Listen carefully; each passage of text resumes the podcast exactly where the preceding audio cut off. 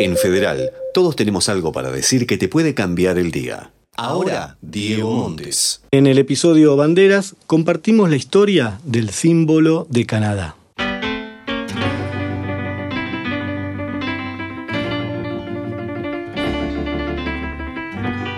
Corrían los años de la década del 60, una década de profundos cambios sociales y tecnológicos compuesta por una juventud nacida en años de posguerra y entregada a la cultura pop y a las nuevas corrientes literarias y filosóficas. Tenían todo por descubrir y todo por conocer.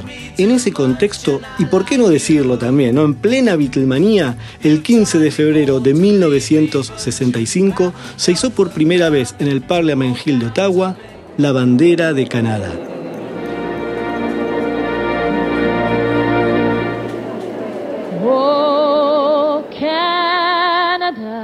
Tiene tres franjas, la del centro es de color blanco y es el doble de ancha que las dos de laterales que son de color rojo. En el centro de la franja blanca hay una hoja de arce que es color roja y que tiene 11 puntas. La cantidad de puntas en realidad no tiene una significación, sí la hoja, que representa la naturaleza y el entorno canadiense. Y se eligió esta hoja por ser autóctona y por no deformarse. Es decir, que al flamear impresa en la bandera, la hoja de arce mantiene su forma y belleza estética.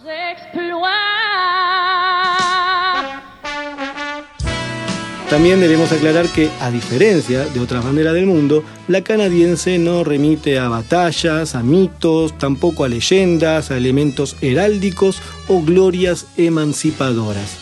Tenemos que hablar sí del carismático rey Jorge V, que proclamó en 1921 que los colores oficiales de Canadá serían el rojo por la Cruz de San Jorge.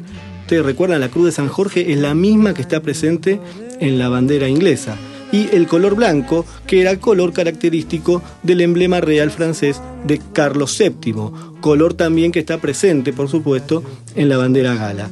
Es que tanto Inglaterra como Francia fueron parte fundante de la historia del país.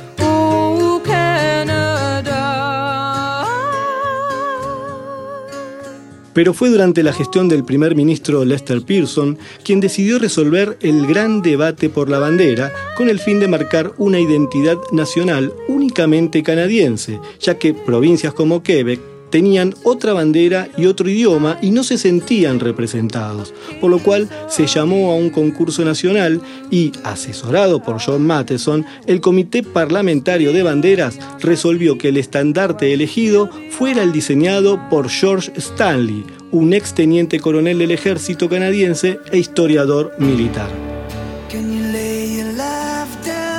Los criterios que los jurados siguieron para la selección de la bandera oficial fueron cuatro según lo dijo el mismo George Stanley, que denote simplicidad, que sea fácilmente reconocible, que tenga que ver con el uso de colores y emblemas tradicionales y que sea un símbolo que represente confianza y la fuerza de la unificación.